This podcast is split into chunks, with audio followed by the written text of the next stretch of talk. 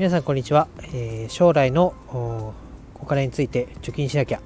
うやって貯めたらいいの？と思っている人と一緒にハッピーな貯金で明るい未来を作る。ハッピーチョキ今日もやっていこうと思います、えー、15年後楽にするために今からコツコツ、え、貯金と投資とブログで、え、稼ごうというラジオになっております、え今日のテーマはえ、投資を始めて良かった3つのことということで話したいと思います。えー、もう結論がから先に言いますと、えー、1つ目がお金を貯める習慣ができた。で2つ目が、えーまあ、物を買う時にその物の値段じゃなくて物の価値で判断することができるようになったと。いうこと。で3つ目が、えーと、お金の勉強をするようになったということです、えー、1個ずつちょっと詳しく解説しようかなと思うんですけどまず1つ目。お金を貯める習慣ができたということです。えー、これはですね、貯める習慣と言ったら聞こえはいいんですけど、もう強制的に、えー、貯めちゃうというか、貯める分を先に抜いちゃうみたいな考え方です。えー、これは何かというと、まあ、積立 NISA を今自分の、まあ、老後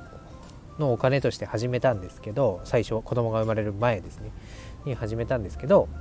この積み立 NISA の制度は、まあえーと、ジュニア NISA のところでもお話しましたけど、まあ、運用をして、まあ、仮に利益が出たとしても非課税で、えー、運用できると。それが20年間非課税枠がついてるよみたいな国の制度ですけどこの積み立 NISA を楽天証券でやってかつ楽天証券のカード払いにすることで自動的にもう3万円3あこの3万円というのも自分で設定できるんですけど積立 NISA の年の限度額である40万円を、まあ、月で割った3.3万円っていうのが自動でもう抜かれることに、えー、なっているというか、まあ、そういう設定をしたということで、まあ、実質給料が入ってきて3万円先に抜かれちゃうんでその残りの金額で生活しなきゃいけないっていう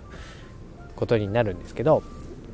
まあ、これが、えー、まあなんだ自動的にもう抜いてくれるんで私の意思と関係なく、まあ、お金貯金というか投資に回せてるということになります。で、えー、2つ目この物の値段から物の価値で判断するようになったということですけど、まあ、そのさっき言った1つ目のお金を貯める習慣っていうところと関連してくるんですが実際投資を始めてみると自分の身を切って出したなけなしの3万3000円というお金がですね日々こう相場によって増えたり減ったりするわけですね。でもともと3万3000円だったものが例えばその日によって3万5000円になりましたとか3万6000円になりましたとかという変化を見ていくとですね、え、まあ、もうちょっとお金を入れたらもっと増えるんじゃないかというところに考えがいきましてそうなると、まあ、自然と節約じゃないですけど余計なものは買わないと。その余計なものに買ってるお金があるなら投資に回したいみたいな気分になってきます。でそこでこれまでは、まあ、安いからこれぐらい買ってもいいかっていうところで買っていたものっていうのがすごい自分の中で多かったんですけど、えー、そうじゃなくてこれを買ったら例えば、えー、自分の時間が今まで何かをやっていたことが代わりにやってくれる例えば、えー、ロボット掃除機とか、まあ、今まで自分が掃除機をかけていたものがこの掃除機を買うことによって自分の時間を生み出してくれる価値があるというような、まあ、例えばですけどそういう価値判断に、まあ、なってきたなというふうに感じます。とはいえですね完璧にできてるわけじゃなくて、まあ、一番今痛いなと思ってるのが、え子供のガチャガチャですね。余談ですけど あれ1個300円ぐらいするんですね最低。私の子供の時っていうのは100円ぐらいで十分やれたと思うんですけど今100円の自販あ自販機でガチャガチャなんかクオリティがすごいねねこういう言い方するとあれですけど300円のものに比べるとやっぱりこう安っぽいものになってますよね。で日々この会社に行ってる時なんかランチで丸亀製麺のかけうどんとか牛丼とか300円400円のものを食べてますけど それがガチャガチャ1回で飛んでいくっていうのも考えもんだなと思いながらただ子供のね楽しみもあることだからあれですけど まあそのものの価値っていうところでもうちょっと、えー、突き詰めて、まあ、ケチケチしすぎてなんかわびしい寂しわわささぼしい寂しいさぼしい感じにならないようにはしたいと思いますけどまあ自分の今まで買ってきたもので無駄が多かったなっていうところに気づけたっていうのもまあ一個やってよかったかなって思うところになります、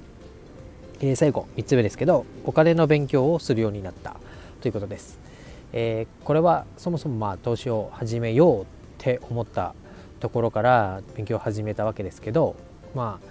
あ知らないことはやれない自分がやれないということだと思うのでその今まで何も勉強してこなかった。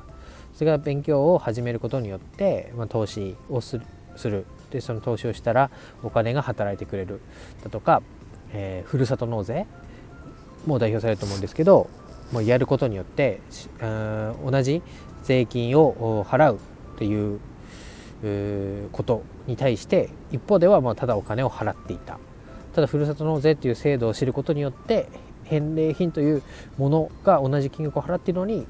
もらえるみたいなところとかあとは何だろう携帯代とかを見ても、まあ、格安格安 SIM っていう言葉だけは知っていたけれども例えば具体的に、えー、その会社を変えることでどれぐらいのコストメリットがあるだとかあとなんだろうな同じ品質は同じだけど払っている料金が違うみたいなところとかえー、なんだろう巷にはこう言葉には聞いているけれども実際、えー、スルーしていたというところに敏感になったとか、えー、まあ、まあ、出てきてないですけど例えばこうなんだ最近で言うとパウエル議長が、え再任しました。となった時にどうなるとか株価の動きがどうなるみたいなところも、まあ、徐々にですけど、まあ、話を聞いて意味があなんとなく分かるっていう程度まではこう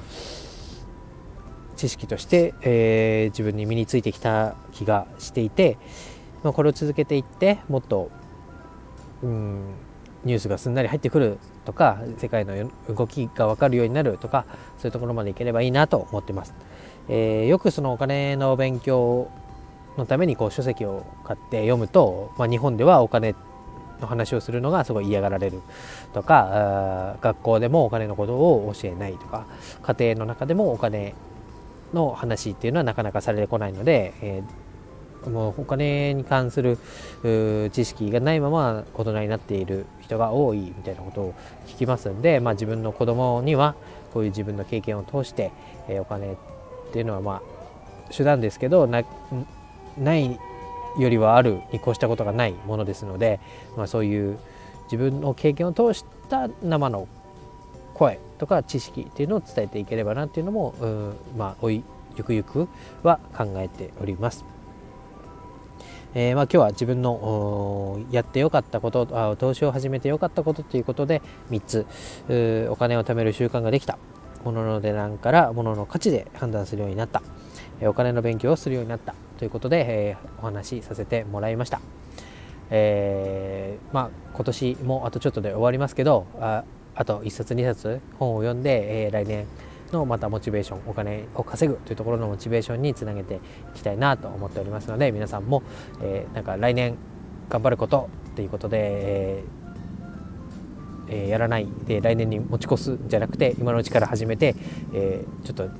ォーミングアップした状態で来年を迎えるように頑張りましょう。今日は以上です。バイバイ。